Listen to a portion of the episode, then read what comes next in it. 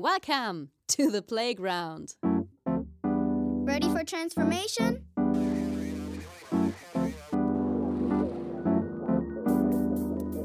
Modcast, the Masters of Transformation podcast.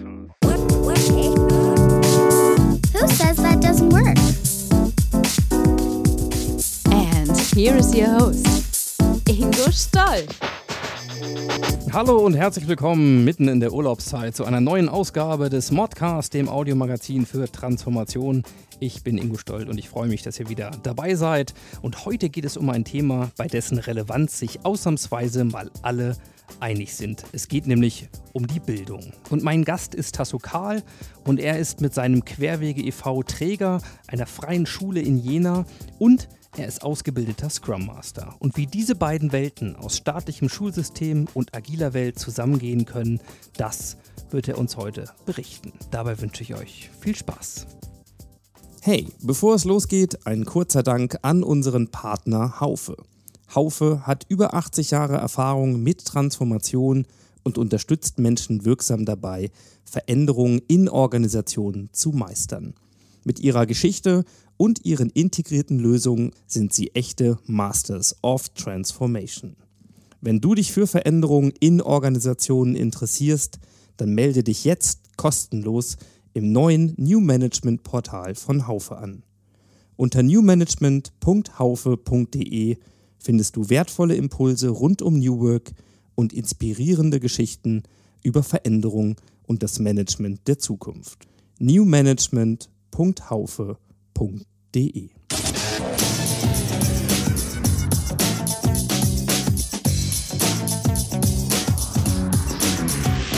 Insights. Ja, wir sind jetzt bei meiner vierten Station auf äh, meiner Audiotour in Jena.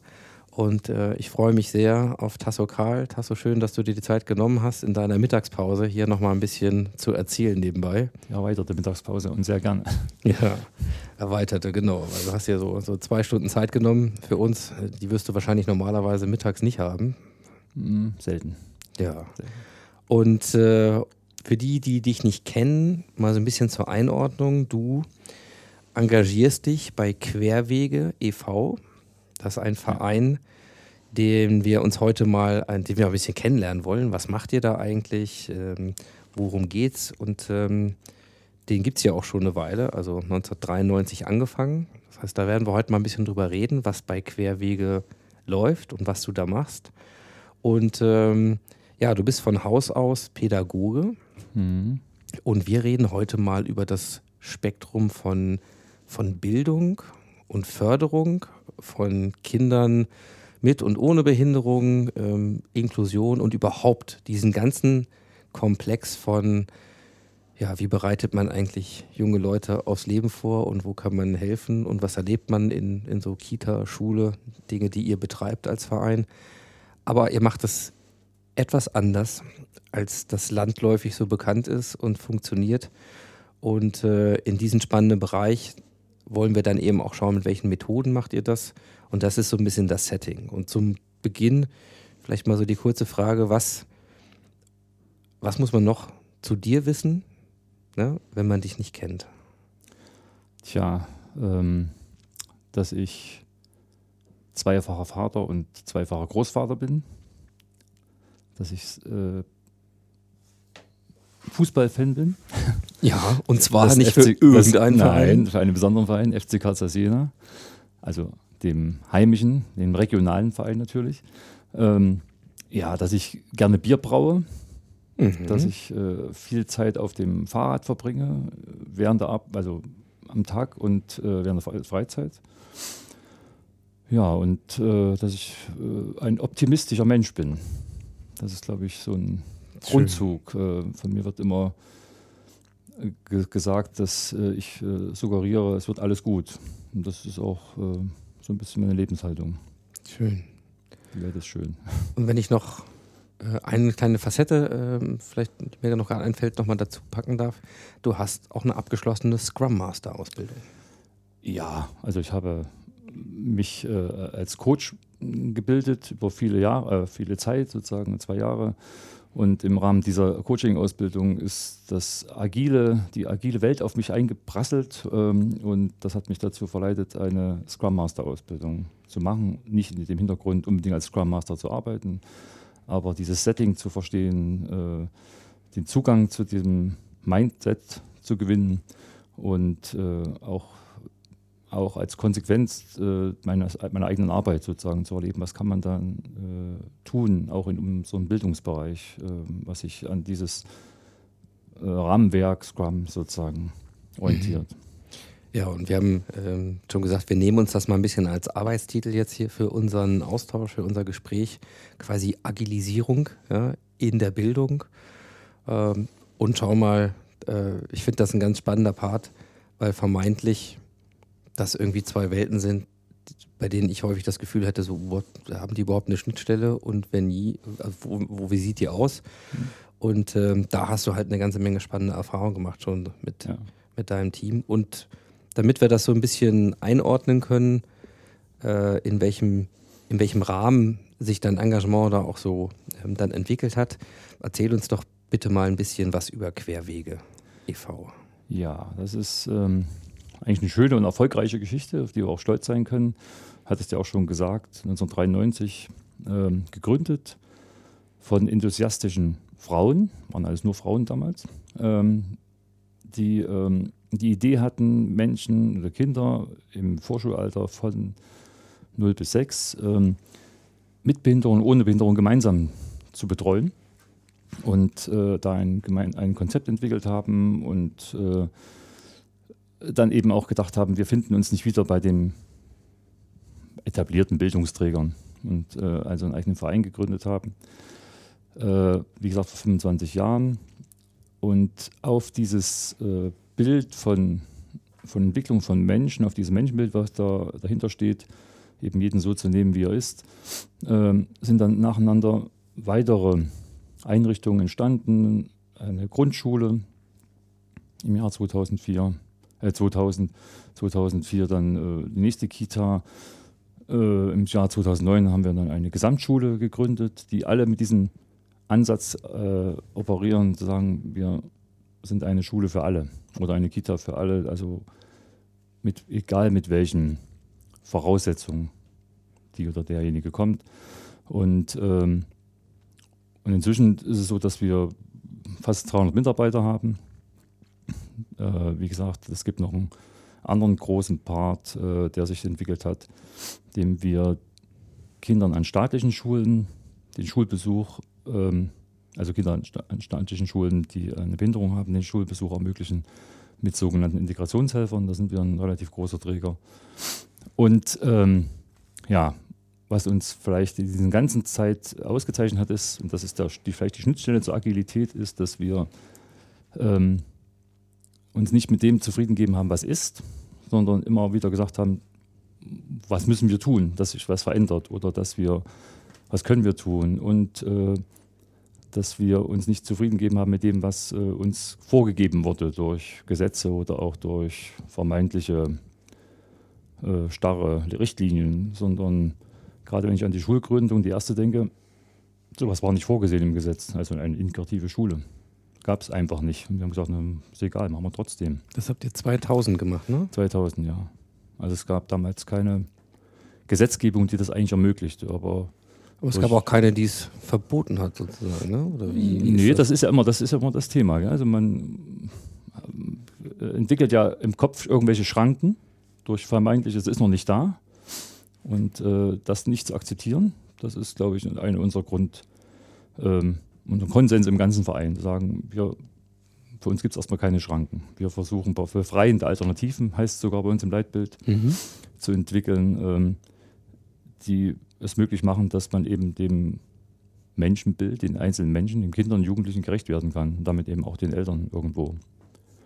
Ja, das ist ein recht äh, erfolgreiches Arbeiten dieser Zeit, ein unbequemes Arbeiten. Wir sind sicherlich einerseits geachtete Partner, andererseits aber auch ähm, ja, die Stänkerer. dass man eben gefürchtet. Ne, gefürchtet nicht, nein, das, das ist vielleicht zu, zu dramatisch. Aber ähm, also man weiß schon, ähm, wenn die jetzt kommen, dann gibt es Unruhe. Und äh, das genießen wir aber auch so ein bisschen, diese Rolle. Ja, ja. Ja, und wie gesagt, jetzt äh, sind wir eben nicht auf, per se auf Wachstum aus, zu sagen, wir müssen immer größer werden, sondern eigentlich orientieren wir uns an in, in den Inhalten, in Entwicklungs. Sagen wir, okay, jetzt haben wir die Kinder von 0 bis Abitur. Letztes Jahr unseren ersten Abiturjahrgang sozusagen in die Welt entlassen. Und jetzt gibt es natürlich auch Überlegungen, wie geht es danach weiter. Also es kann sein, dass also die Entwicklung in diese Richtung sich begibt und gleichzeitig ist die andere Ebene, dass wir sagen, wir haben tolle Menschen, die bei uns arbeiten. Wie gesagt, 300 fast und, äh, und auch denen Entwicklungsmöglichkeiten zu geben, das ist eben auch ein Ansinnen. Sagen, guck, ist das dann wirklich das, was du bis dein Lebensende machen willst, Erzieherin zu sein oder Lehrerin oder sondern, äh, Sozialpädagoge, sondern auch denen zu sagen, was äh, hast du für Gedanken für dein Leben? Was gibt es denn für Entwicklungsmöglichkeiten? Und darauf Rücksicht zu nehmen und auch dort Chancen zu bieten. Das ist so unser, unsere Idee. In welcher Funktion ähm, bist du bei Querwege dann aktiv? Also ich bin der Vorstandsvorsitzende. Ich habe sozusagen das große Glück, äh, in allen Bereichen drin rumwuseln zu dürfen und mit allen zusammenarbeiten zu dürfen. Ja, das ist dann die Vorstandsrolle quasi. Mhm. Wie bist denn du zu, zu Querwege gestoßen? Ja. Ist so eine, es ist so eine Nachwendegeschichte. Also du hast gesagt, hast du erwähnt, ich bin äh, Pädagoge von der, vom, vom Studium her, von der Ausbildung her, habe also Diplomlehrerabschluss für Sport und Geschichte, habe also nie Kinder gequält, war also nie als Lehrer äh, tätig ähm, und habe ähm, nach der Wende, wie viele sich orientieren müssen, weil eben da wurden Lehrer eigentlich nicht gebraucht, wurde zurückgebaut und habe ähm, mir eine, hatte eine Stelle in der Jugendhilfe angenommen in, in Weimar. Und als dann dieser junge Verein 1995 jemand gesucht hat, der ähm, oder die ihre, ihre Aktivitäten sozusagen koordiniert und bündelt und vielleicht auch weiter voranbringen kann, hat, äh, haben sie die Stelle ausgeschrieben und ich habe mich dort beworben. Das war dann eben 1995 und äh, wurde dann genommen, zum Glück.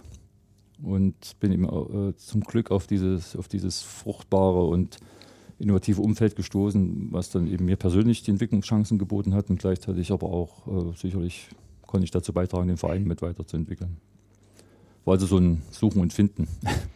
Übliches. Wir hatten das äh, ähm, gerade auch schon in einem anderen Gespräch, dieses das Gesetz der Anziehung, ja, also Hm. was du mit Suchen und Finden beschreibst, offensichtlich, ja, hat da wirklich etwas sehr, sehr gut zusammengepasst, denn ja, von 95 bis 2019 bist du ja auch schon eine ganze Strecke dann dabei, also dein, dein maßgebliches Wirken.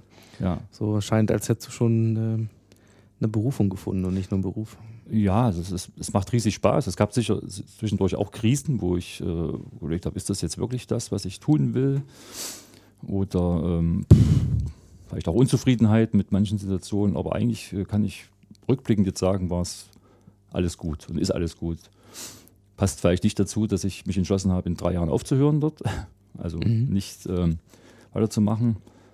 Klar, es hängt mit meiner eigenen Biografie zusammen, Coaching-Ausbildung, will ich vielleicht mehr in die Richtung arbeiten, aber gleichzeitig ist auch der Gedanke natürlich, ähm, dass durch so einen provozierten Bruch, dem eben der Vorstandsvorsitzende sagt, er hört auf, äh, ja auch Entwicklung möglich ist und Veränderung notwendig ist.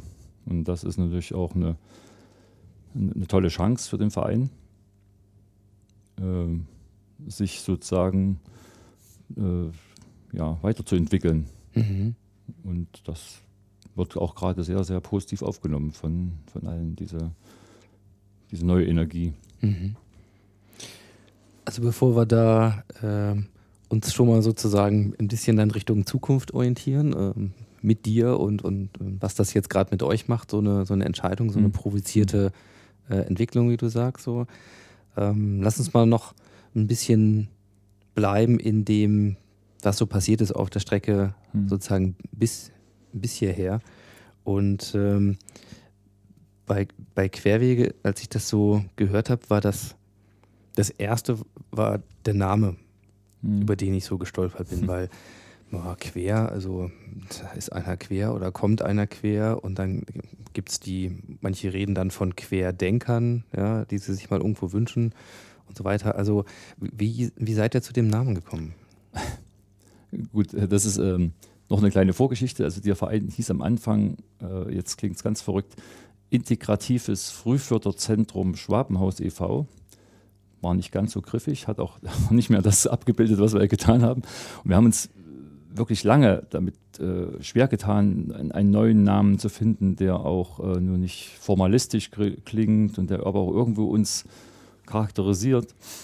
Und haben uns dann auch dem Ganzen bewusst gestellt mit Workshop und äh, Moderation und allem drum und dran und, ähm, und sind da auf Querwege gekommen. Und äh, inzwischen ist es so, dass es wirklich von allen, äh, die uns kennen, gesagt wird, das passt, das passt.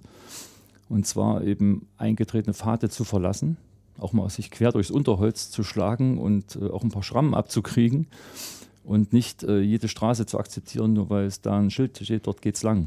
Äh, und ähm, das ist auch was sozusagen wir auch gerne nach außen transportieren und sagen, es, wie gesagt, wir können uns auch blutige Nasen holen damit und müssen erkennen, nee, wir müssen wir den Weg äh, zurückfinden auf den, auf den asphaltierten meinetwegen auch oder den besser zugänglichen. Aber versuchen kann man es doch wenigstens. Und das ähm, wollten wir im Namen wiederfinden. Und das kam dann so über die Inspiration, die wir uns gegenseitig zugeschmissen haben, äh, zu diesem Namen. Mhm. Und ich glaube, inzwischen wird er von allen Mitarbeiterinnen und Mitarbeitern, aber auch dem Umfeld hier in Jena, wir sind eigentlich ja nur regional tätig im Wesentlichen, äh, schon als sehr stimmig empfunden. Mhm. Passt. Also wir können uns damit identifizieren. Ja, das, äh, das Gefühl, das bekomme ich hier auch. äh, schön.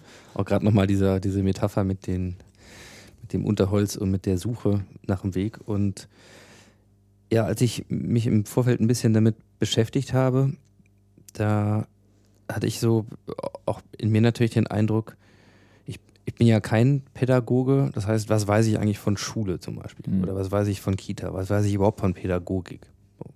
Und habe festgestellt, naja, wenn man sich nicht da reinbegibt und das die Profession ist, dann hat man so einen Anwenderblick oder mhm. so, eine, so eine Beobachterrolle. Mhm. So, ähm, das heißt zum einen natürlich auf Schule und dann die Bilder und Erfahrungen, die man so in seiner eigenen Schullaufbahn gemacht hat von ja, das war alles easy oder anstrengend oder Schule ist scheiße oder mhm.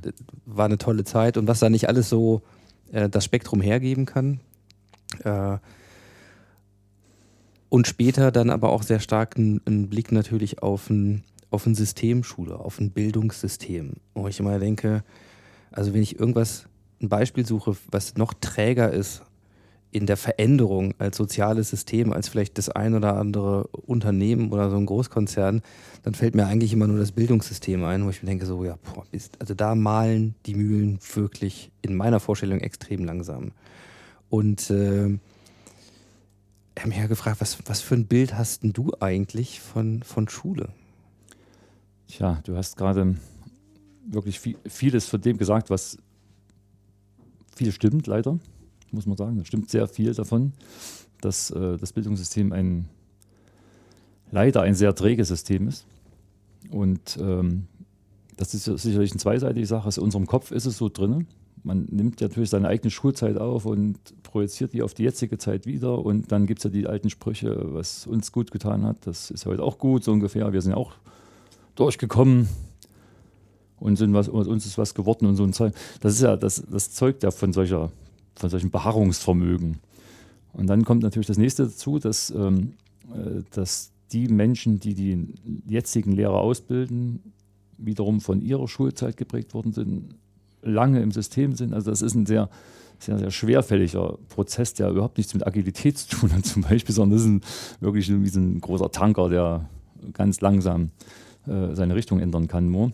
Und die einzigen, die wirklich ähm, äh, dort schnell agieren können, sind, sind die kleinen Systeme ringsherum, meinetwegen auch freie Schulen oder auch staatliche Schulen, wo jemand Mut hat, meistens ein Schulleiter oder ähm, eine Gruppe von Pädagogen, die sagen so, wir, wir müssen das äh, anders denken und, und haben andere Menschenbilder im Kopf auch vielleicht.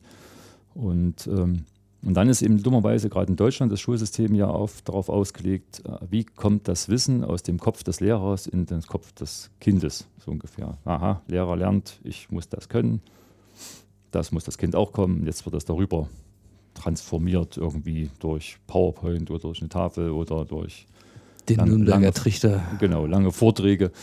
Und das hatte aber eigentlich nichts mit dem zu tun, was das Leben erfordert, quasi. Klar ist Wissen auch wichtig, aber äh, vielleicht ist es wichtiger zu wissen, wie man an Wissen kommt, als oder zu lernen, wie man an Wissen kommt, als nun ähm, Zahlen und Fakten vermittelt zu bekommen. Und dieser Bruch, diese Bruchstelle ist sicherlich erkannt von, von vielen, von vielen Pädagogen, die auch sich einen großen Kopf machen, wie geht das anders und versuchen ähm, Anreize zu setzen, Motivation zu setzen, dass die Schüler, äh, Schülerinnen dort äh, selber ins Tun kommen. Also das ist natürlich, ein, äh, was wir vorhin hatten, ein ganz, ganz schwerer Prozess. Und natürlich, wenn dann nur einzelne Lehrer oder Lehrerinnen aktiv sind und alle anderen ringsherum ähm, sich in alten, auf alten Wegen befinden, auf alten Trampelpfaden befinden, dann, dann ist das sehr schwer und für Schüler auch recht schwer. Und dann kommt aber auch noch eine andere Komponente dazu, dass, ähm, dass Eltern auch Vorstellungen haben von Schule, Mhm. die nicht unbedingt innovativ sein müssen, sondern die können auch sagen, junge Mädchen bringen auch eine gute Note nach Hause. Und da geht es auch nicht darum, wie das Kind zu der Note gekommen ist, sondern was hast du heute gekriegt? War es eine 3 oder eine 1? Und äh, dann noch irgendwelche Belohnungssysteme vielleicht dahinter existieren. Und das deswegen ist es so, ein, so, ein, so eine Mischung aus dem trägen Tanker, der sich wirklich schwer verändert, aber auch den gesellschaftlichen Erwartungen, die wir in Deutschland vielleicht auch extrem haben äh, auf, auf das System. Es ist ein, ist ein ganz, ganz dickes Brett, das zu bohren, glaube ich. Ähm, wir versuchen das anders. Nicht nur wir, es gibt auch andere, auch tolle Schulen, die, die da äh, versuchen, andere Wege zu gehen. Ähm, trotzdem bewegen wir uns in diesen großen Rahmenbildung. Äh, also wir haben als, als freie Schule, für freie Schulen akzeptieren wir mit der staatlichen Anerkennung, die also uns also in die Lage versetzt, Abschlüsse, also Abitur und Realschulabschluss und sowas zu vergeben, ähm, akzeptieren wir den staatlichen Lehrplan, müssen den erfüllen Mhm. und sind damit auch wieder gewissen Zwängen ausgesetzt. Natürlich können wir andere Lernmethodiken, andere Didaktiken anwenden, vielleicht auch andere Rahmenwerke schaffen, um den Lehrplan zu vermitteln, aber wir äh, sind trotzdem quasi auch da wieder dem ausgesetzt, uns diesem Rhythmus zu, zu beugen. Alternative wäre, das ganz aufzubrechen, geht, aber es erfordert natürlich gerade von den Eltern und Schülern schon einen gewissen Enthusiasmus und Vertrauen. Weil man ja sonst, also man könnte eine, eine freie Schule gründen, die äh, keine staatliche Anerkennung bekommt. Äh, Das ist möglich. Mhm. Das heißt dann aber, dass die Schüler, wenn sie einen Abschluss haben wollen, eine externe Prüfung machen müssen.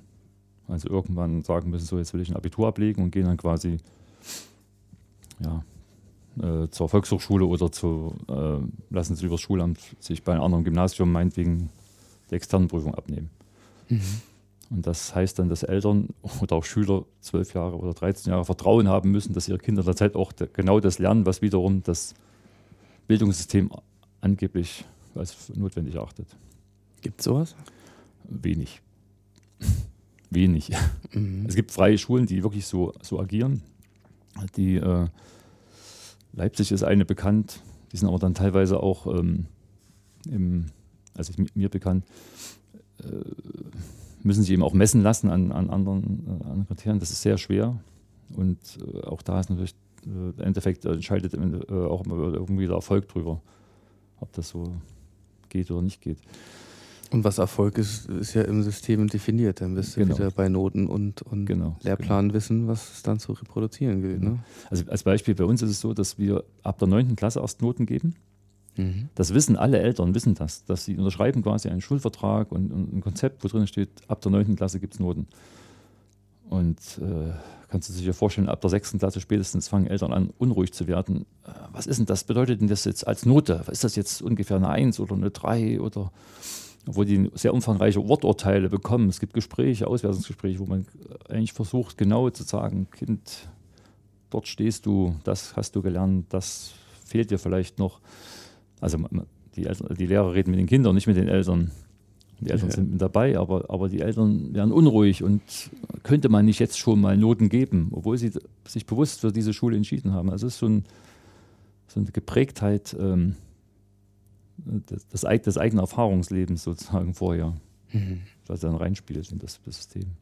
Und jetzt kommen wir noch zu dem eigentlichen Fakt, was du ja auch noch gefragt hast, wie es für die Zukunft so ein bisschen oder was, was ähm, dass wir ja eigentlich wissen müssen, dass wir nicht wissen, was in der Zukunft kommt. Das wissen wir inzwischen so quasi, ähm, dass wir Schüler und Schülerinnen auf was vorbereiten wollen mit der Schule, was wir selber noch nicht kennen. Und in diesem, diesem Dilemma befinden wir uns jetzt mhm. eigentlich und sagen, okay, was ist denn darauf wichtig? Das, was muss man dann eigentlich vermitteln? Kompetenzen, sagt man so schön, oder Flexibilität, Teamfähigkeit. Ähm, Agilität, also zu denken, wie, wie äh, lerne ich aus Fehlern und, und, und so weiter. Also das äh, ist ja eigentlich ein, ein Kern, das ist aber natürlich im heutigen Schulsystem nicht so stark mhm. ausgeprägt. Also ich, ich merke, da habe ich unglaublich Lust mit dir ähm, in, in Kürze sozusagen nochmal einzusteigen in dieses Feld. Also dann, dann denken wir mal frei und, äh, und äh, vielleicht entwickeln mal so ein, so ein Bild, wie es dann, es dann sein könnte. Ähm, was ich aber auch spannend finde, ist es noch ein bisschen besser zu verstehen, was ihr anders macht. Also ihr, mhm. ihr seid, äh, und jetzt gucken wir erstmal auf Schule. Ihr habt ja, wie gesagt, auch mhm. Kindergärten mhm. und, und, macht noch ein paar andere Dinge, aber bleiben wir mal bei Schule, weil das jetzt vielleicht erstmal am griffigsten ist und auch eine, eine lange Zeit so. Ähm, dann seid ihr staatlich anerkannt. Das heißt, ihr seid eine, eine, freie Schule, aber mit einer staatlichen Anerkennung. Du hast gesagt, erster Abiturjahrgang jetzt letztes Jahr und so. Das heißt, ihr müsst euch schon im staatlichen System bewegen. Also auf der einen Seite habe ich jetzt einen Lehrplan und der wird zentral sozusagen also auf Landesebene ja nun irgendwie festgelegt und da steht drin, was in diesen Fächern zu vermitteln ist, ähm, bis hin nachher zu Zentralabitur und diesen Themen. So.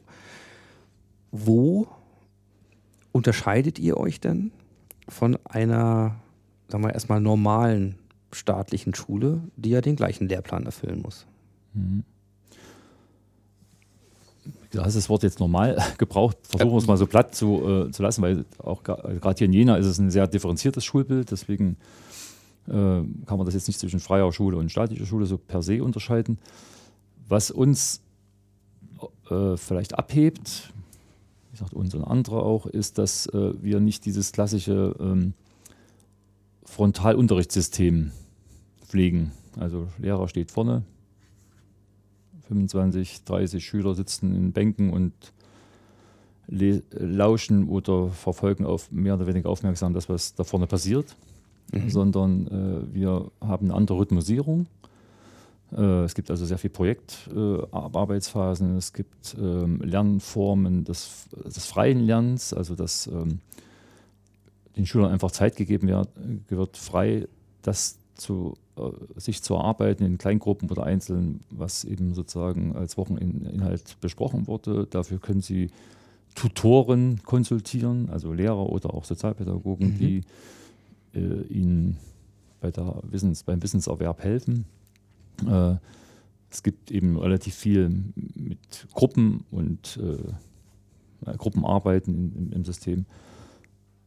Äh, wir versuchen auch vieles fächerübergreifend an, anzudenken. Also nicht sagen, okay, Mathe ist jetzt eben nur im Matheunterricht mhm. fällig, sondern eben auch ähm, in anderen Kombinationen möglich. Es gibt bei uns sowieso eine Jahrgangsmischung, also zwei Jahrgänge immer gemeinsam. Fünf, sechs, mhm. sieben, acht, neun, zehn. Ähm, es gibt einen hohen Grad an Differenzierung. Also bei uns haben die Schüler sogenannte Pl Wochenpläne, die ihre Arbeitsinhalte suggerieren und dann können sie das relativ selbst gestalten, wann sie was machen. Mhm.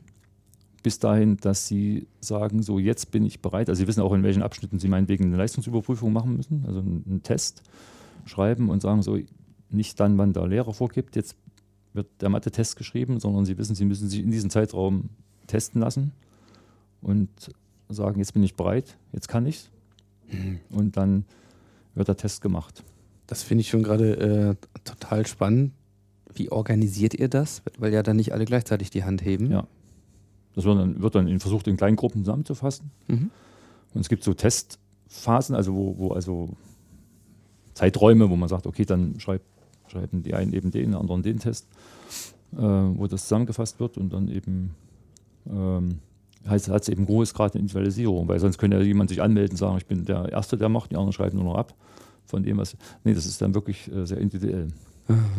Das, also deswegen größte Hochachtung vor unseren Pädagogen. Die haben also ähm, im Unterricht gefühlt weniger zu tun, weil eben das eben nicht mehr dieses äh, Vorturner-Image ist, sozusagen, wo man permanent an sein muss und, und äh, alle vermeintlichen Aufmerksamkeit, von, von allen die vermeintliche Aufmerksamkeit erkältet, sondern man ist immer auf kleineren Gruppen und viel ruhiger unterwegs.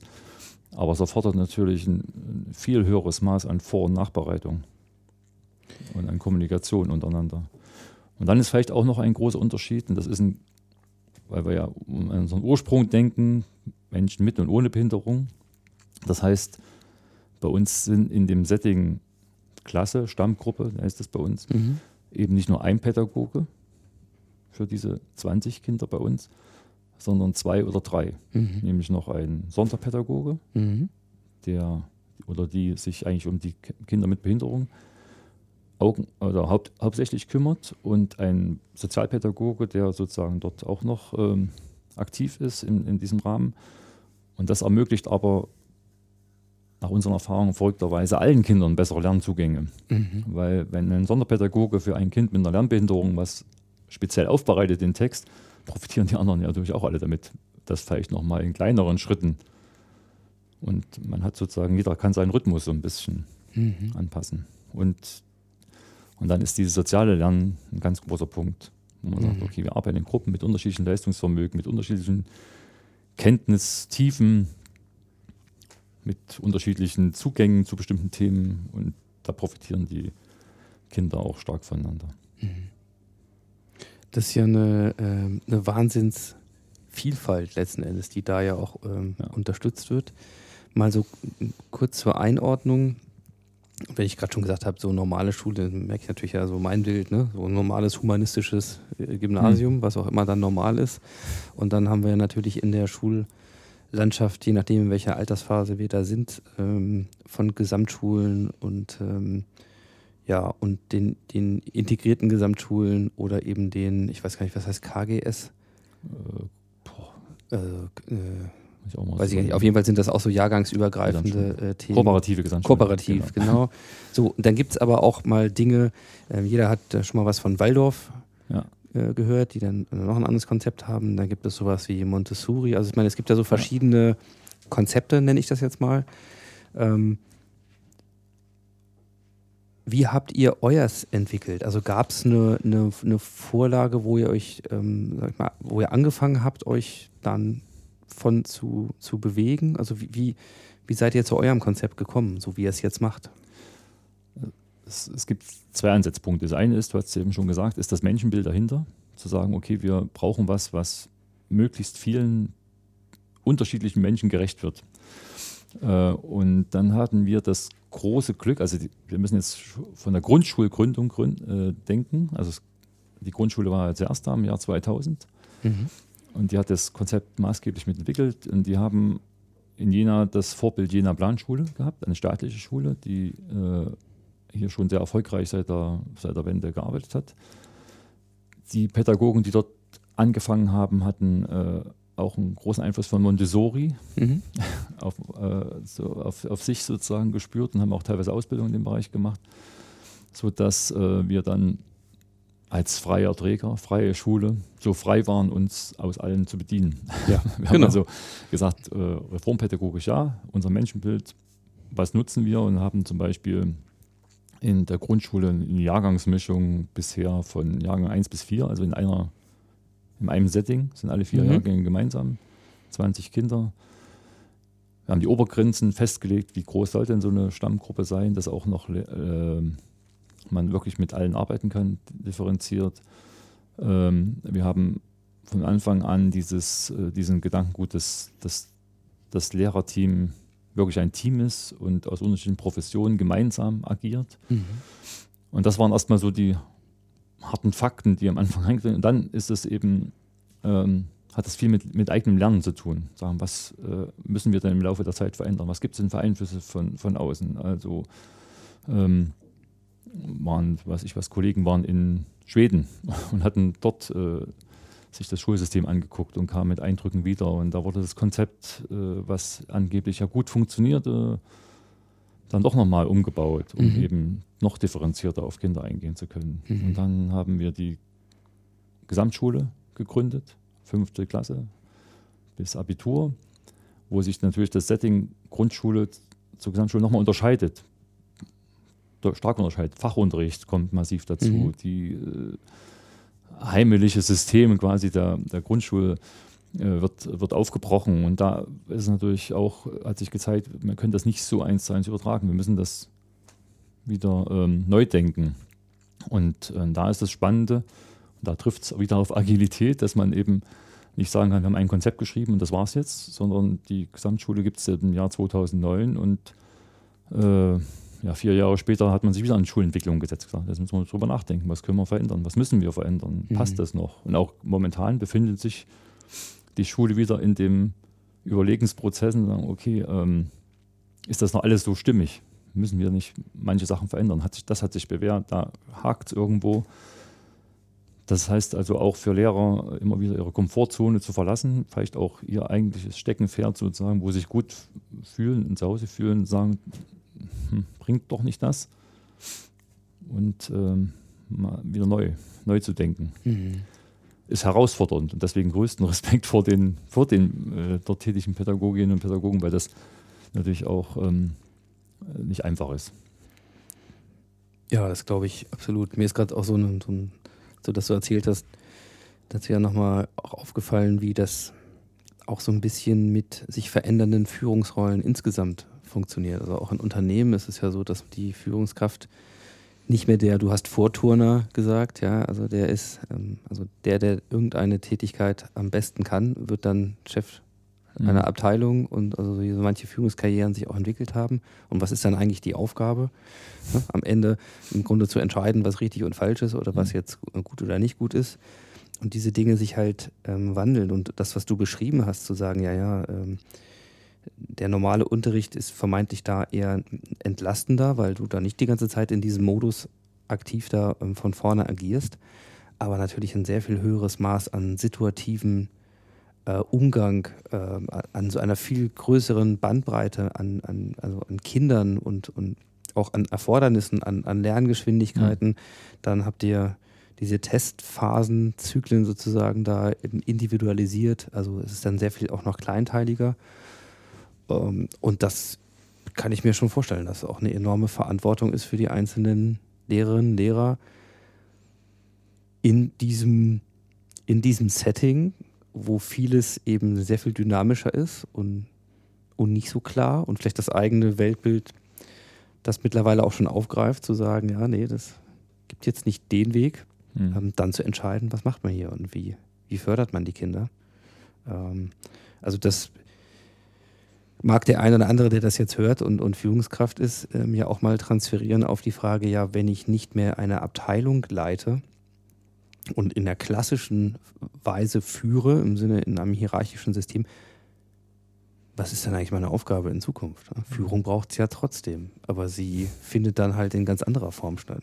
Ja, das klar, das ist ein, ein großes Thema. Also vielleicht erstmal noch kurz aufgreifen, dieses Situative, dieses Aufgreifen der Situation, das ist also das, was auch schon in unseren Kindergärten übrigens äh, beginnt zu sagen, wir müssen einfach auf das reagieren, was von den Kids kommt und, und nicht, was wir uns vorher denken, weil das trifft mei- meistens nicht auf die Lebenswelt, die die Kinder gerade ja, äh. Und das wiederum erfordert dann genau diese Flexibilität. Sagen, wie greift, greift man genau diesen Moment auf, wo Kinder ob sie im Kindergartenalter in der Schule oder was, was lernen wollen, genau das wollen sie dann lernen, weil das natürlich die stärkste Motivation ist. Äh, um das Thema mit der Führung äh, nochmal zu, aufzugreifen, das ist auch bei uns im Verein insgesamt, aber auch in der Schule ein ganz großes Thema. Also ich, ist auch die Schnittstelle zur Pädagogik übrigens aus meiner Sicht, ist, äh, das sind die zwei Worten Vertrauen und Zutrauen. Also man muss einerseits äh, die Leute muss ihnen vertrauen können, dass sie wirklich ein, ein, eine tolle Arbeit leisten, dass sie eine qualifizierte Arbeit leisten, äh, dass sie die auch leisten wollen.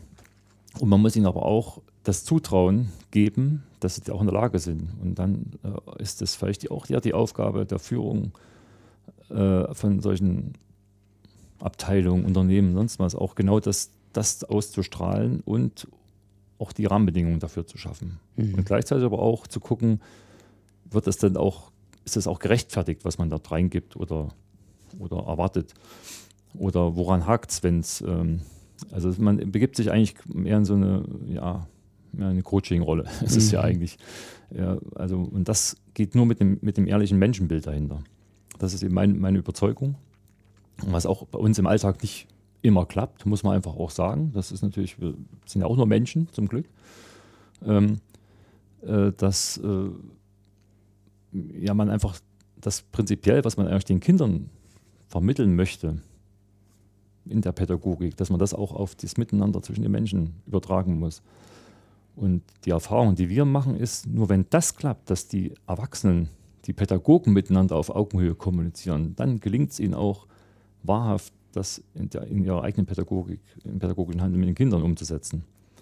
Deswegen ist das Thema Führung für uns ein ganz wichtiges Thema, weil wir nicht erwarten können, dass unsere Pädagogen diesen hohen Anspruch genügen, wenn wir als streng hierarchisches System äh, dort irgendwelche Vorgaben permanent produzieren und Erwartungshaltungen wecken, äh, die gar nicht auf ihr, auf ihre Lebenswelt passt Mhm. und die auch sie nicht mitnimmt als Mensch.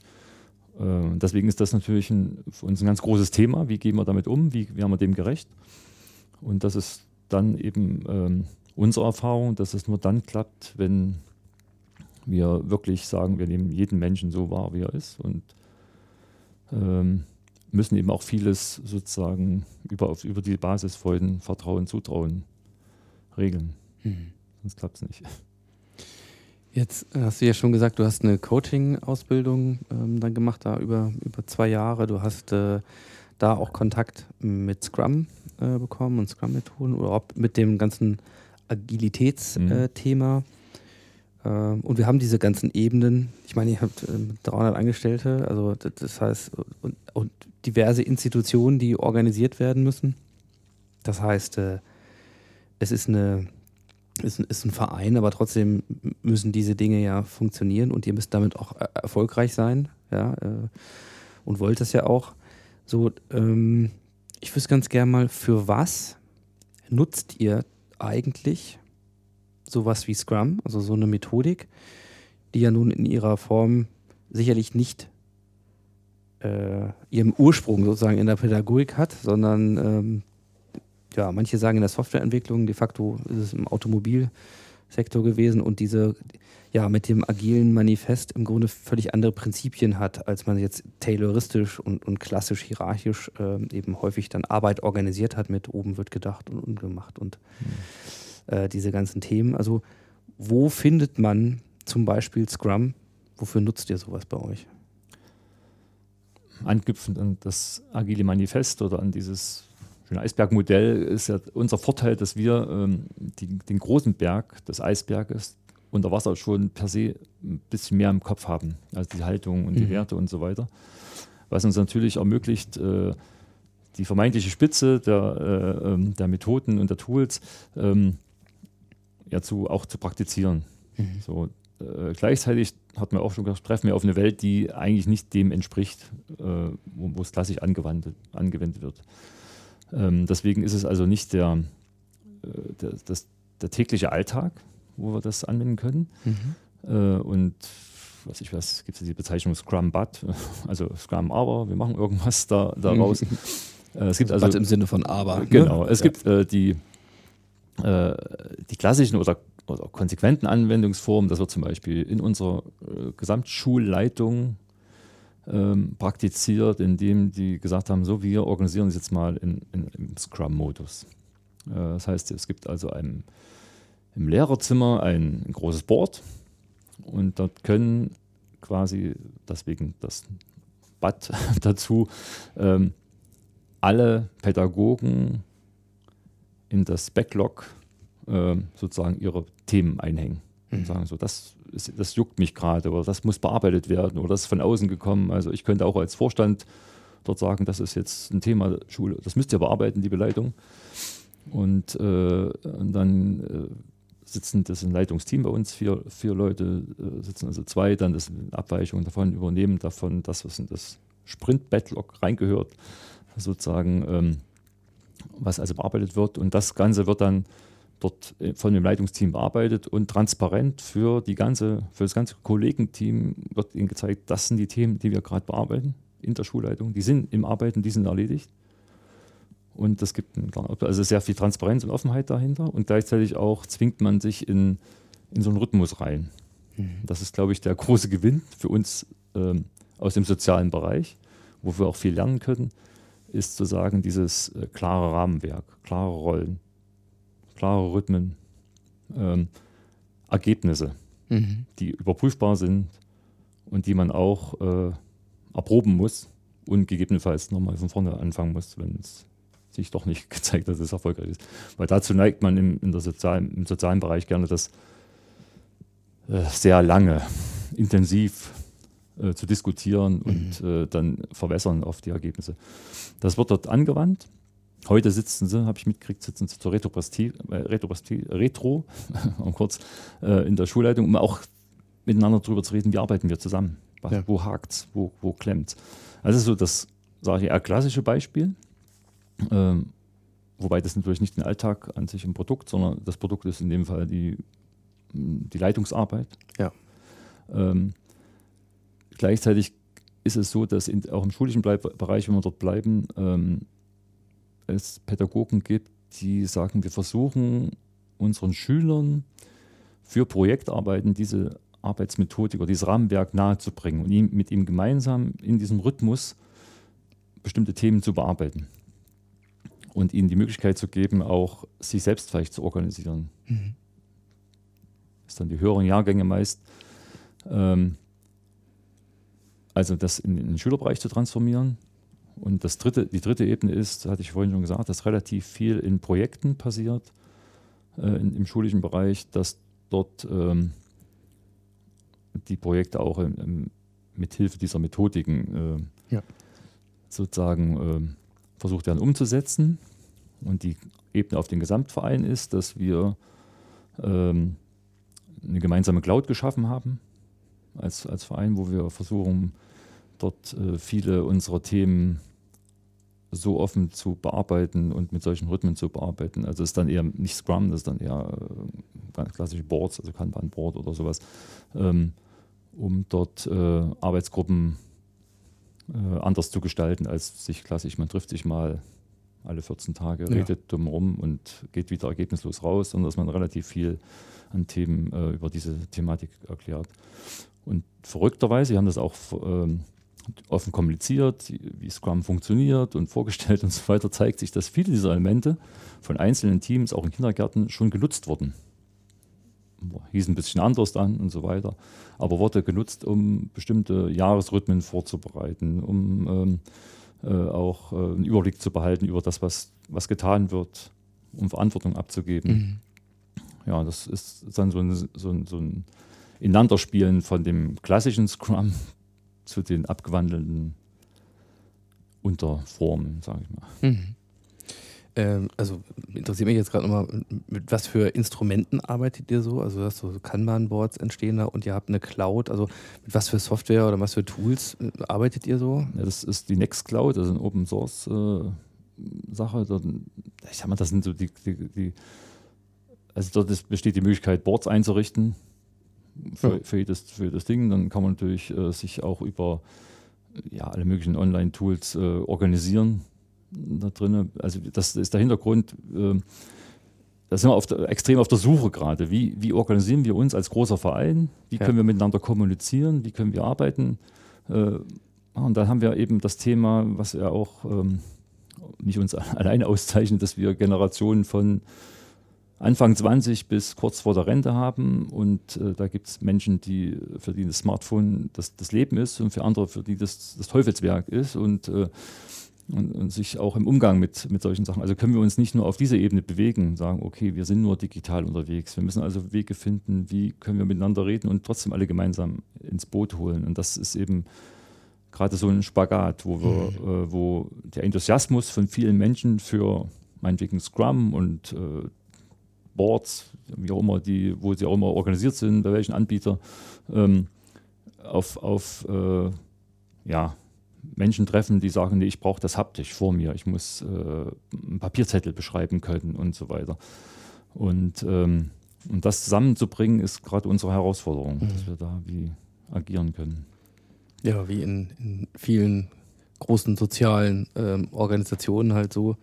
Die Frage, wie macht man das? Also wie, Ja. wie organisiert man oder unterstützt man Kollaboration und wie lässt man auch da Vielfalt zu? Oder hm, muss dann irgendwie mal eine Entscheidung her zu sagen, äh, es ist jetzt dieses Tool und das gilt jetzt für alle. Also auch sowas ist hier ja schon berichtet worden, auch in Modcast, mal an der einen oder anderen Stelle zu sagen, äh, fällt gerade zum Beispiel ein, wenn wir, wenn wir wirklich zusammenarbeiten wollen und das an mehreren Standorten und äh, manchen Organisationen ja auch sozusagen über verschiedene Gesellschaften hinweg, ja, dann hat der eine irgendwie MS Office äh, 365, der nächste nutzt irgendwie ein anderes Videotool Mhm. und einige machen es frei so. Und dann ist man die erste halbe Stunde vom Meeting damit beschäftigt, irgendwie zu gucken, dass jetzt alle mal denselben Kanal nutzen oder jetzt wieder eine neue Software lernen müssen. Und also diese ganze, also nicht eben Potenzialentfaltung, sondern da definitiv Potenzialverschwendung, weil man dann sich irgendwie synchronisieren muss. Da, äh, da ist es auch nachvollziehbar, wenn dann so Fantasien entstehen, zu sagen, jetzt ist mir jetzt ganz egal, welche Plattform, ja, aber bitte eine für alle und ähm, solche Entscheidungsfragen stehen ja für euch auch im Raum. Ne? Ja, die haben wir gerade getroffen quasi. haben also Mhm. auch ewig rumgetestet und dann kommt natürlich das Thema Datenschutz mit rein. Klar. Und äh, bei uns sind ja, sag ich mal so, wirklich sensible Daten. Also wenn jetzt Förderberichte über Kinder äh, ausgetauscht werden sollen, gemeinsam bearbeitet werden sollen, dann sind es natürlich sehr spezielle, sehr persönliche Daten und die sollen natürlich auch geschützt sein. Und äh, ja, dann sind wir als soziales Unternehmen durch auch äh, kostenorientiert in dem Sinne, dass, dass wir äh, vermeintlich geringe Kosten dann doch für uns große Kosten sind. Und da haben wir uns jetzt gesagt, so, es ist nicht optimal, aber dieses Nextcloud äh, Ja. ist unser, unsere Basis äh, und wir entwickeln das immer weiter. Wir haben uns auch bewusst zum Beispiel dafür ein, äh, eingesetzt. Wir haben also einen Menschen bei uns eingestellt, der nur aus dem IT-Bereich kommt, der also Wissen mitbringt, äh, was erstmal vordergründig nichts mit dem Sozialen zu tun hat. Also nur die Aufgabe hat, Ja. dort als Administrator tätig zu sein und das auch weiterzuentwickeln, weil das einfach eine Herausforderung ist, die wir uns stellen müssen. Und dann eben jedem, jeder Mitarbeiterin, jedem Mitarbeiter die Chance geben, äh, dort auch teilzuhaben Hm. mit einfachen Mitteln. Ja. Die einen sind eben hyperaktiv und nutzen dort alles und die anderen Ja. brauchen eben Zugänge, die ihnen ihr Arbeiten ermöglicht. Ja, aber das passt schon. Ja, das ist äh, dann auch natürlich eine Herausforderung, wo, wo man auch interdisziplinär, ja, also als Schule mit Organisationen, Unternehmen und so weiter viel voneinander lernen kann, weil diese Herausforderungen Mhm. haben wir tatsächlich alle. Ähm, das, wo wir jetzt hier gerade so ein bisschen reden und auch schon so bei so einem Thema so digitaler Instrumente sind und so, ähm, führt mich natürlich ein bisschen zu der Frage, ja, jetzt gibt es ja den Digitalpakt, ja, und irgendwie müssen ja Schulen jetzt auch alle digital werden. Also bei euch gibt es schon Leute, die mit Scrum arbeiten ähm, und eine ge- gemeinsame Cloud. Davon ist die eine oder andere Schule ja auch noch weit entfernt. Nichtsdestotrotz ist klar, diesen Weg muss man irgendwie beschreiten und ähm, jetzt gibt es ja die Einigung, jetzt gibt es auch Gelder ähm, und so wie ich das verstanden habe, aber auch den Irrsinn, dass jede Schule äh, im Grunde ein eigenes Konzept vorlegen muss, wie sie denn damit arbeitet. Also da ist man dann vom Kollaborations- und gemeinsamen äh, voneinander lernen oder Co-Creation-Prozess noch äh, sehr weit entfernt. So ähm, bringt euch das was? Also ist das ein Schritt in die richtige Richtung oder wie guckst du auf sowas? Ja, prinzipiell ist es, ein wichtiger Sch- Schritt, erstmal zu erkennen, dass äh, man im, in dem Bereich Bildung investieren muss, damit eben auch später dann die nicht über, überrascht sind von, von, dem, von dem wahren Leben, die Schüler. Also wir haben uns relativ schnell dafür entschieden, haben also zum Beispiel kein Computerkabinett, wie man so früher schön gesagt hat, eingerichtet, sondern haben gesagt, nein, äh, unser Computerkabinett ist eben die Cloud und äh, WLAN-Systeme und wir wollen lieber, dass möglichst jeder Schüler einen Laptop äh, an die Hand bekommt äh, und dass es auch Vernetzungssysteme gibt, die das gemeinsame Arbeiten ermöglichen. Das ist eben schon eine, schon eine Herausforderung. Also erstens die Datenleitung dorthin zu kriegen, zweitens dann eben diese Netzwerke aufzubauen, die auch noch so sicher zu machen, ähm, dass eben wirklich äh, den Datenschutzansprüchen genügen. Drittens weiß man natürlich, dass jeder Lehrer, jeder Schüler hat ein Handy dabei und will sich dort auch irgendwie mit einklinken. Wie kriegt man die Schnittstellen hin? Also es sind schon Herausforderungen, denen, wir uns, denen man sich offensiv stellen muss. Aber ich denke, da sind wir auf einem guten Weg und es ist aber auch notwendig, äh, das zu tun. Du hast eben angesprochen, dieses äh, Konzept, das hat schon irgendwo einen Sinn, zu sagen, jede Schule sollte auch sollte sich Gedanken drüber machen, was äh, mache ich denn damit? Aber man sollte die auch voneinander lernen lassen. Der Effekt ist jetzt, dass die meisten Schulen erstmal überfordert sind damit, weil nicht alle haben das Glück, einen IT-Experten zu beschäftigen. Äh, Wirtschaft ist da schneller. Die bieten also quasi, die Softwareunternehmen bieten quasi den Schulen an, wir schreiben das Konzept für euch, liefern euch natürlich am liebsten gleich die ganzen Hardware und, Zufällig. und auch günstig dazu. Also das ähm, äh, ist natürlich so ein auch nicht ist auch nicht unwichtig zu sagen, wo, wo geht das Geld hin, dass es dann möglichst regional bleibt, aber ähm, hat eben auch so ein, ähm, ob das wirklich die, den Zielstellungen der Schule entspricht, was dann dort produziert wird, das ist dahingestellt. Ähm, ja, es ist erstmal, wie gesagt, es ist ja auch eine Riesensumme, die dort fließen, muss man auch sagen. Also wenn man es runterbricht, sind es, was ich weiß, zwischen 300 und 500 Euro pro Schüler, das ist also auch nicht wenig. Kann man schon was damit tun. Ähm, es ist eben durch die scheinbare Gleichförmigkeit oder Gleichbehandlung äh, wird es eben doch nicht allen gerecht. Es gibt ja Schulen, die haben eigentlich nichts, die brauchen alles. Die sind durch einen bestimmten Punkt reglementiert, weil ähm, sie dürfen nur, ich glaube, höchstens 25 25.000 Euro für Rechner ausgeben, maximal, egal wie und so weiter, oder pro, pro Schüler noch irgendwelche Summen. Für die ist das aber wichtiger, dass eben die Endgeräte da sind und für andere äh, ist äh, ja, das Netzwerk das Entscheidendere. Und da gibt es eben in diesem vermeintlichen Gleichbehandlungsthema ähm, dann Regularien, die es wahrscheinlich vielen schwer machen werden, das wirklich sinnvoll umzusetzen.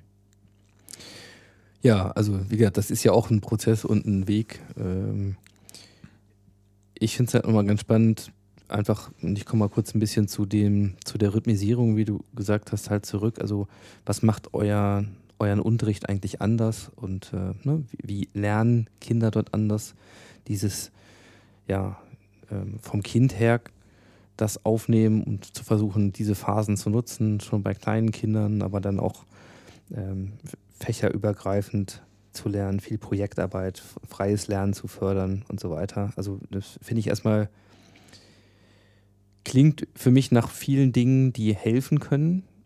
Ähm, erstmal, dass sich Kinder wirklich gut entwickeln und natürlich auch die Frage, welche Fähigkeiten braucht es dann später äh, für lebenslanges Lernen und so. Und ähm, da ist es mit Sicherheit nicht mit dem Frontalunterricht getan. So. Ähm, was ich gerne mal von dir wissen würde, ist, wie sind denn die Erfahrungen? Also, ihr habt jetzt einen Abiturjahrgang damit schon gemacht, so über die Zeit, mit diesem Konzept und auch den Weiterentwicklungen. Und zwar, was, was sagen denn die Kinder dazu? Und Teil B, was sagen die Eltern dazu? Das ist äh, eine schöne Frage. ähm, also dieses, auch für, für die Kids ist das Lernen an unserer Schule für viele eine völlig neue Lebenserfahrung. Also wir haben auch Quereinsteiger, die vom klassischen Gymnasium kommen oder von einer Reg Regelschule, äh, die natürlich jetzt auf eine Welt treffen, die sie teilweise auch überfordert. Oder natürlich auch die Gefahr in sich birgt, dass man sich so ähm, in dem schönen Teamarbeiten so ein bisschen durchwurstelt. Mhm. So. Das heißt also, ähm, es gibt einige, die sagen, "Ach, ach, ich gehe auf die Waldschule, auf die Spielschule, irgend sowas, das Mhm. ist alles easy. Ähm, und dann aber trotzdem, weil sie haben ja irgendwas drin, trotzdem ordentlich lernen und äh, ordentliche Ergebnisse produzieren und so weiter. Also ähm, und da können wir uns auch bestätigt fühlen. Also wie gesagt, der erste Abiturjahrgang ist ein besonderer Jahrgang. Das waren also eigentlich nur dann sieben Kinder, die, die da oben, äh, oder Jugendliche, die das Abitur abgelegt haben.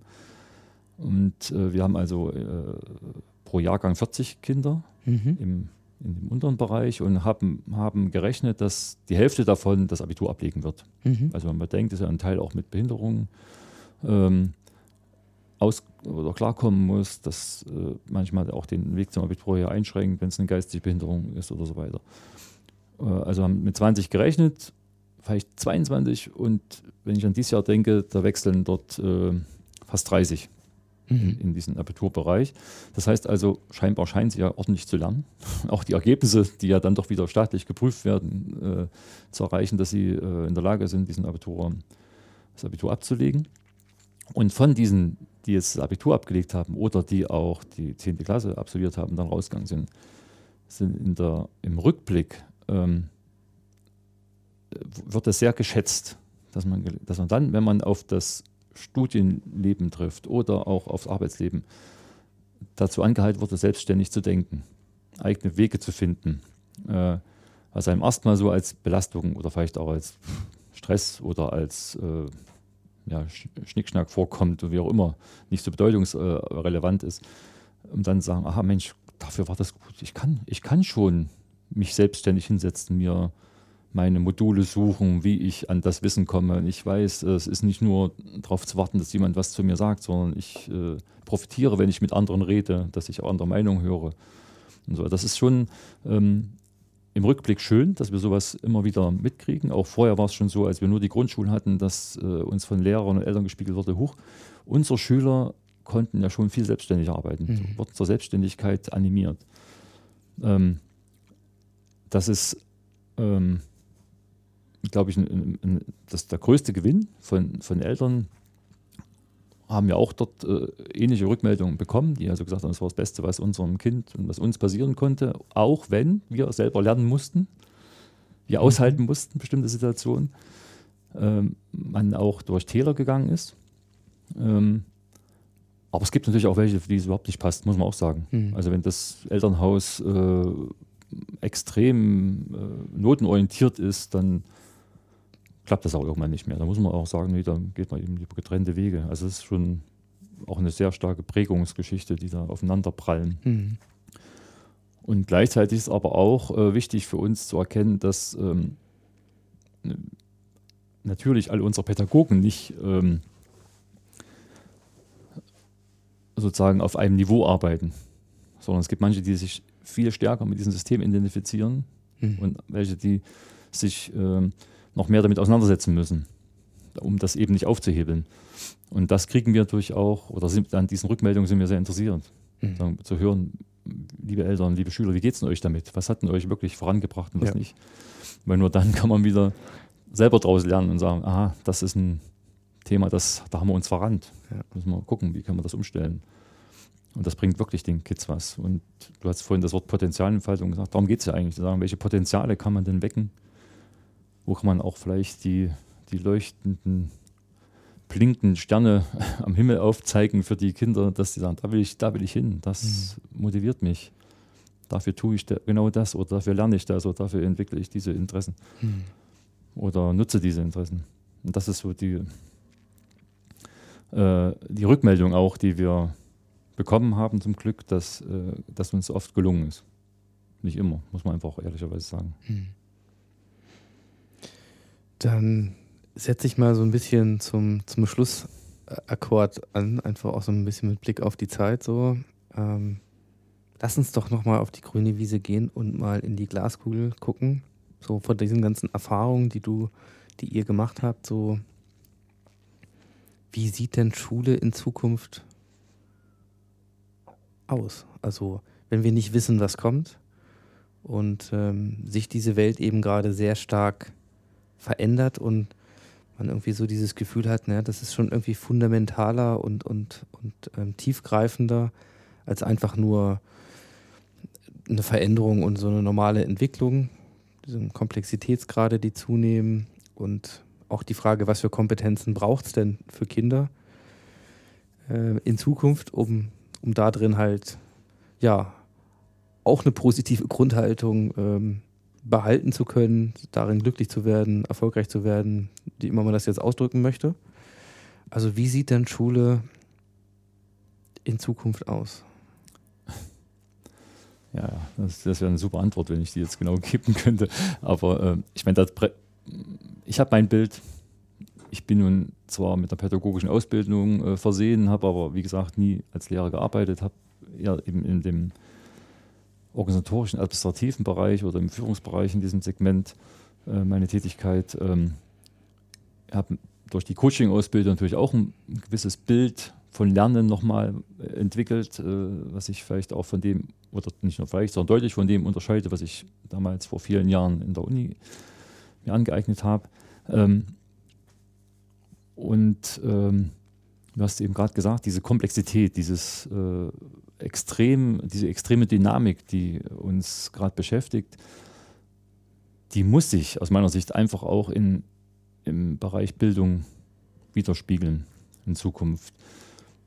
Da, und das ist eine gute Schnittstelle, fehlt mir immer noch zu sagen, okay, was, äh, was, kommt, was braucht denn die, die Gesellschaft, die Wirtschaft, äh, was, was hatten die für Anforderungen, die sie auch klar äußern müssen und das äh, ist mir zu pauschal bisher noch, wo, äh, wo gesagt, wir brauchen, also ich weiß, irgendwelche Einzelskills werden dort genannt, aber es wird nicht das gerade zum Beispiel das Menschenbild oder dieses äh, das Thema zu sagen, okay, wie, wie flexibel, wie, ähm, wie bereit auf Veränderungen zu reagieren sind denn Menschen? Wie, wie kann man sie denn da, daraufhin äh, äh, schon äh, in der, in der Schule vorbereiten, dass, dass das so kommt, mhm. dass die Welt sich verändert? Dass also das, ähm, und das muss ich widerspiegeln. Das bedeutet natürlich eine extreme Lehrplandiskussion. Ist das Thema Lehrplan wirklich noch das entscheidende Kriterium oder äh, ist dann eben eher das, die Situation, das, das Lernmomentum, äh, an dem sich vieles orientiert und das eben dann es äh, ermöglicht, äh, ja, die Potenziale der einzelnen Menschen herauszukitzeln. Ähm, und ich denke, dass zum Glück, das wird aber lang, lange Zeit dauern, äh, oder länger als wir uns, als wir uns vielleicht äh, hoffen, ähm, dass sich die Schule umstellen muss in der Richtung, mhm. umstellen wird auch, weil ähm, dazu kommt eben auch noch die, die digitalen Medien und Wissen in der Kombination hat einen ganz anderen Stellenwert, als es noch vor ja, fünf Jahren scheinbar hatte. Ähm, und wahrscheinlich wird sich noch, noch dramatischer sich verändern in der nächsten Zukunft, dass also das Thema Wissensvermittlung an sich, wie es, her, wie es bisher noch im schulischen Kontext ja praktiziert wird, ähm, ganz anders definiert werden muss. Und es eher darum äh, geht, mit diesen Medien zu lernen und auch, wie man damit umgeht und so weiter. Und das wird aus meiner Sicht zu einer Veränderung führen. Die meisten, oder meine Meinung ist, glaube ich, die meisten sind sich das nicht bewusst, mhm. schulischen Systeme, ob es nun die Schule an sich ist oder auch das Land oder der Bund. Ich glaube, da wird zu wenig drauf gehört, was dort gerade los ist oder auch Beachtung geschenkt. Mhm. gerade in Deutschland neigen ja doch zu, wir sind gut zu sagen und wir sind weltführend und was ich was alles und wir haben schon tolle Bildungsergebnisse und dann verschleiern eben oft äh, scheinbare Noten oder irgendwas, die, das, was dahinter tatsächlich passiert. Also eine, eine, Antwort darauf zu geben, wäre vermessen. ich, ich bin überzeugt, es wird sich, wird sich verändern und es muss sich verändern. Und ähm, da stehen, wie, wie, überall, stehen eben äh, sich Antagonisten gegenüber, die einen, die das Alte gut finden und großes Beharrungsvermögen ausstrahlen, weil es ihre Komfortzone ist und viele neue, neue Ideen, die sagen, wir müssen, müssen was ändern, weil so kommen wir nicht klar damit. Mhm. Tja, leider kannst du da keine Antwort kriegen, die. Oh, das, das war ja eine, also da keine Erwartungshaltung, dass du mir jetzt sagst, wie es aussieht. Ähm, aber ja, so ein Lehrplan ne? und dann auch noch zentral abgestimmt. Und das sind sicherlich Dinge, wo es zumindest spannend ist, sie in Frage zu stellen und sich dann auf den Weg zu machen, sagen, ja, wie könnte es denn auch anders sein? Geht das auch ohne Lehrplan oder oder? Und dann betritt sie ja schon ein Feld, für das es Offenheit braucht. Ähm, aber der sicherlich sehr, sehr interessant ist und äh, von dem ich mir sicher bin, dass Menschen wie du ja, und, und auch ähm, Vereine oder Freie vielleicht ein guter Impuls sind oder zumindest alle, die sich schon aus ihrem System an die Ränder begeben und an die Schnittstellen zu anderen, interdisziplinär über sowas nachzudenken. Ähm, da wird sicherlich spannend und äh, da, liegen, da liegen viele Chancen. Ähm, und die die werden auch welche ergreifen. Insofern finde ich es erstmal gut nachzudenken. Ich habe gemerkt, so, ich habe ja auch zwei Kinder, dass ich immer so, so mal unterbewusst oder so am Rande ich auch mal so mit der Frage stelle, ja, hm, also ich habe so einen, der ist in der, der kommt jetzt in die vierte Klasse, jetzt äh, im August. ja, und danach äh, gibt es irgendwie so eine Richtungsentscheidung, so Mhm. auf, auf welche auf welche Schulform schicken wir den? Und ähm, wir merken halt in unserer Familie schon diese Diskussion, obwohl das jetzt noch über ein Jahr hin ist, die fangen schon an. Ja. Und auch diese andere Geschichte, so ja, boah, ähm, ne, arbeitet man eigentlich mit, so mit Belohnungssystemen oder Sanktionssystemen äh, rund um das Notensystem, weil das hat jetzt auch in der dritten Klasse hat das angefangen, kriegen die Mhm. halt äh, die ersten Noten. Und der zweite ist irgendwie ganz anders als der erste. Und welches System ist eigentlich dann möglicherweise für das Kind eigentlich geeignet? Und wo findet man das? Und ist man bereit, dann auch 20 Kilometer die fahren zu lassen, wenn die Schule nicht am Ort ist? Und also alles so Sachen. Das ist so ein Kosmos, ähm, der, Mhm. der auf uns jetzt in unserer Familie gerade so zukommt. Und ich finde es erstmal unglaublich toll zu wissen und jetzt viel mehr auch ähm, gehört zu haben in dem Gespräch mit dir, was es alles gibt, ähm, dass es Menschen gibt, die sich da über andere alternative Wege und, und Zukunft und die und wirklich mit dem Menschenbild im Sinne der Kinder halt beschäftigen. Ähm, also dafür, äh, lieber Tasso, erstmal vielen, vielen Dank. Das waren sehr, sehr inspirierende äh, Einblicke, die du uns da gewährt hast. Und äh, so zum Abschluss habe ich noch eine Frage und eine Bitte. Ich fange mit der Bitte an. Wenn man jetzt, ähm, wenn man jetzt ein bisschen mehr noch über Querwege und eure Art und vielleicht auch wie das weitergeht, ähm, so wissen möchte, so wo findet man Informationen? Zum einen gibt es natürlich eine, eine Homepage, die äh, ja auch Informationen enthält. Sind wir nicht ganz glücklich damit, äh, aber ist auch ein Entwicklungsprozess. Ähm, ja, direkt vor Ort natürlich immer. Also ich glaube, wir sind sehr offen für, also ich glaube, sondern ich weiß, wir sind sehr offen für äh, Hospitationen, Besuche und Austausche. Wir haben ein eigenes Institut gegründet quasi oder ein eigenes Fortbildungs- und Kommunikationskolleg, äh, um unseren Mitarbeitern Entwicklungschancen zu geben, gleichzeitig Wissen weiterzugeben. Also ich glaube, das ist ein, Mhm. ähm, eine gute Chance, da äh, mit uns ins Gespräch zu kommen. Und äh, ja, auf Facebook äh, natürlich auch aktiv und demnächst hoffentlich auch noch andere Kanäle in der Mhm. Richtung. Ja. Und wir freuen uns wirklich auf den Austausch. Also das, das ist ein, ähm, ein hohes Gut für uns, auch mit, mit anderen äh, Gedanken und Fragestellungen in Kontakt zu kommen und sich auch damit auseinandersetzen. Ja, kann ich nur äh, äh, ermutigen, das zu tun. Du merkst, ich hätte da auch Lust zu, da mal reinzuschauen. Werde das äh, auf meinem nächsten Jena-Besuch auch versuchen, mal irgendwie mit dann da Ja. reinzubringen und mir das mal vor Ort anzugucken. Ja, und zum Abschluss noch eine Frage. Also du hast ganz am Anfang schon mal angedeutet, ähm, du machst das jetzt noch eine begrenzte Zeit äh, auf drei Jahre, dann ist äh, in dieser Funktion und an dieser Stelle für dich ein Rollenwechsel angesagt. Ähm, dieser provozierte Entwicklungsschritt steht jetzt an. Da der FC Karl Zeiss jetzt ja auch ähm, gerettet ist in der dritten Liga vor dem Abstieg in einer unfassbaren Schlussspurtaktion, ich glaube sechs Siege in den letzten sieben Spielen oder irgendwas, ähm, vermute ich mal, es wird nicht das Traineramt sein, ähm, was du jetzt da übernimmst, sondern ja, wo willst du hin? Ja, äh, Fußball soll ein Hobby bleiben. auch wenn ich zwischendurch schon mal dort äh, aktiv war irgendwo. Aber ähm, nee, nein, also das, äh, das Coaching hat mich, hat mich äh, inspiriert und macht mir Spaß. Macht das jetzt hier auch schon so ein bisschen äh, nebenberuflich. Ähm, das Agile triggert mich an. Das ist wirklich ein äh, sehr inspirierendes Umfeld. Ähm, ja, und da möchte ich sozusagen in diesem Kontext natürlich Prozessbegleitung, äh, Moderation, also was dazu rings alles dazugehört, äh, Organisationsentwicklung. Da möchte ich dann die letzten 15 Arbeitsjahre oder vielleicht noch länger ähm, meine Tätigkeit äh, ausüben. Also das, ja, ich, auch einfach den Schritt in was Neues rein. Das macht auch, für mich persönlich ist das, glaube ich, ein, eine schöne Sache, macht mir Spaß. Auch habe auch Respekt davor, ist ganz klar. Weg in die Freiberuflichkeit sozusagen, aber ja, wenn es nicht klappt, dann muss ich was anderes machen. Ja. Aber ich bin optimistisch.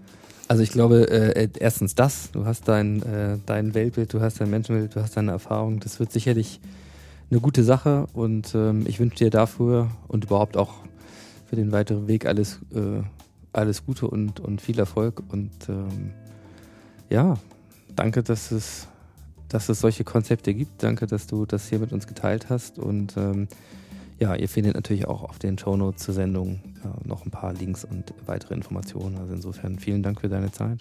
Danke, gerne. Hat mir auch Spaß gemacht.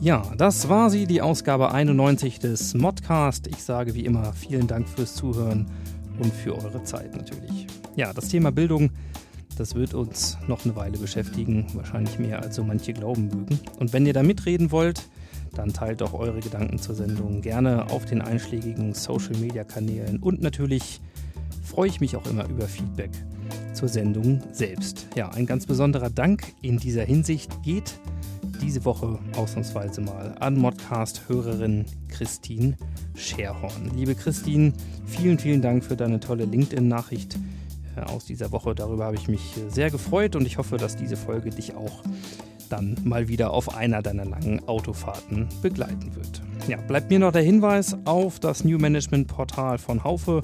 Dort findet ihr wie immer Bonusmaterial zur heutigen Sendung sowie weitere lesenswerte Inspirationen zum Thema Transformation und New Work. Und wer von euch selbst vielleicht mehr zum Thema Audiografie wissen möchte und da auch mal selbst Hand anlegen möchte, dem möchte ich noch zum guter Letzt meinen ersten Praxisworkshop zur Audiografie, zur Magie der Audiografie genauer gesagt, in Berlin am 30. Oktober ans Herz legen. Wer dazu mehr wissen will, findet Informationen unter bit.ly slash Audiografie-Workshop. Ja, damit sei es auch nun wirklich für diese Woche genug. Wir hören uns wieder in 14 Tagen und bis dahin macht's gut, ciao, ciao und happy transformation.